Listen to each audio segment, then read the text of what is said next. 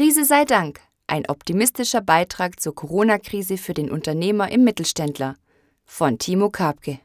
Folge 9. Abschied von der Heldenrolle. Zu diesem Dialog von Unternehmer zu Unternehmer gehört aber eines, was vielen von uns nicht so leicht fällt. Wir müssen bereit sein, offen miteinander zu sprechen. Wir Unternehmer sehen uns jedoch immer als die Starken, als die Unverletzbaren. Da fällt es schwer, sich mit einem anderen Menschen auf Augenhöhe zu unterhalten.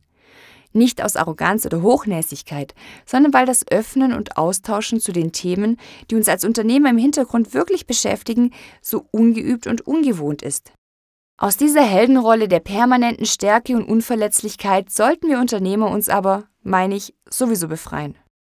Jeff Bezos, Steve Jobs, Elon Musk sind ja faszinierende Persönlichkeiten, aber deswegen noch lange keine Blaupausen für uns als gute Unternehmer. Wir können uns gerne von ihnen inspirieren lassen.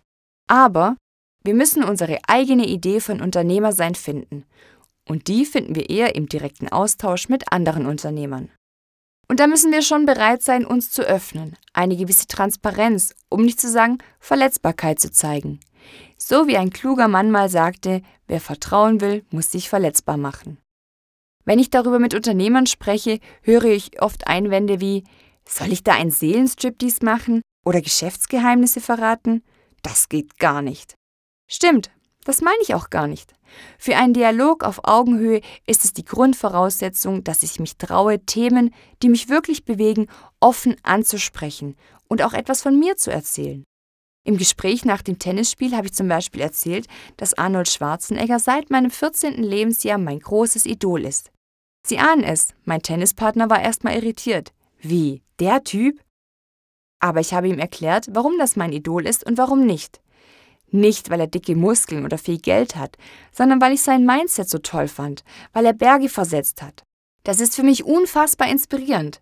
Deswegen muss ich aber kein Bodybuilder werden oder Gouverneur. Aber dieses Mindset hat mich seit meinem 14. Lebensjahr gepackt. Und vor ein paar Jahren habe ich ihn in Kalifornien sogar persönlich getroffen.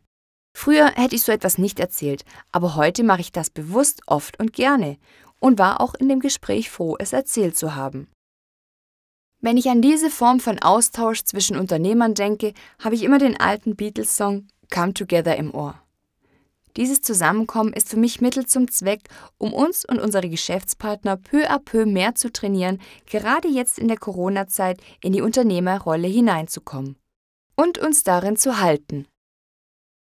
Frohes Schaffen, frohes Schaffen. Ich sage nicht, wie es geht. Ich nehme niemandem die Entscheidung ab.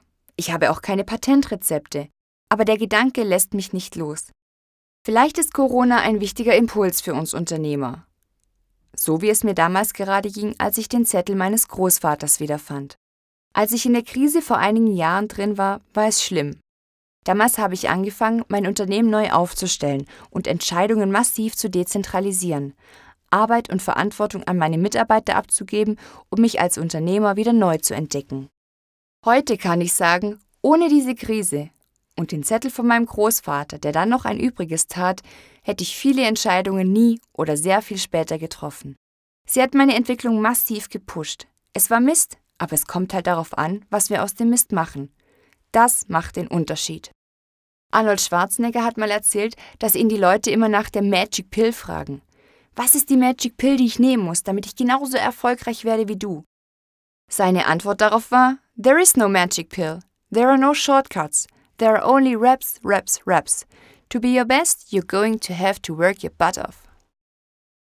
Besser kann man nicht ausdrücken, was our work, unser Job als Unternehmer ist.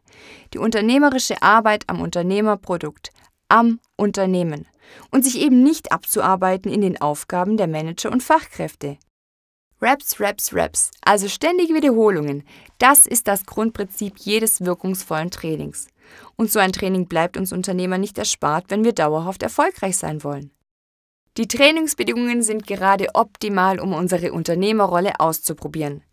Wer weiß, wie viele Blutlecken? Echtes Unternehmerblut? Ich habe seit damals für mich Antworten auf die Frage nach der eigenen Idee von Unternehmersein gefunden.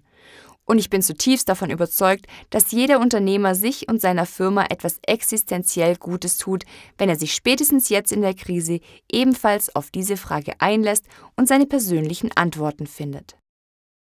Die Philosophie, die ich aus dem Zettel meines Opas für mich abgeleitet habe, löst immer noch Freude bei mir aus. Und weil ich diesen Auftrag nicht nur für mich persönlich so wertvoll finde, möchte ich ihn mit möglichst vielen Menschen teilen. Möchte ich mit möglichst vielen Unternehmern in Austausch gehen und möchte möglichst viele Unternehmer animieren, auch untereinander in Austausch zu gehen. Ich habe seit damals nach Worten gesucht, die die Essenz dessen sind, was mein Opa sich für mich gewünscht hatte. Die beiden Worte, die ich dafür gefunden habe, sind frohes Schaffen. Je nachdem, wie ich es schreibe, entdecken Sie darin auch den Sinn und den Zweck, den ich für mein Unternehmersein sehe. Frohes Schaffen, frohes Schaffen. So beinhaltet dieser Claim genau die Kombination von Erlebnis und Ergebnis, die ich mir mit meinem Unternehmen gemäß meiner Erfolgsformel Erfolg gleich Erlebnis plus Ergebnis gestalten wollte. Und wollen wir Unternehmer nicht alle im Kern das Gleiche? Frohes Schaffen und frohes Schaffen? Wenn wir Unternehmer so einen Sinn für uns finden, unser Unternehmersein für uns daraus entwickeln und unseren Rollenmix klar haben und gestalten, und wenn wir uns dann darüber intensiv untereinander austauschen, dann ist das für uns eine ungeheure Befreiung. Das ist das Ende dieser Podcast-Folge. Ist es schon ein neuer Anfang für Ihr Unternehmersein? Bis zur nächsten Folge. Frohes Schaffen!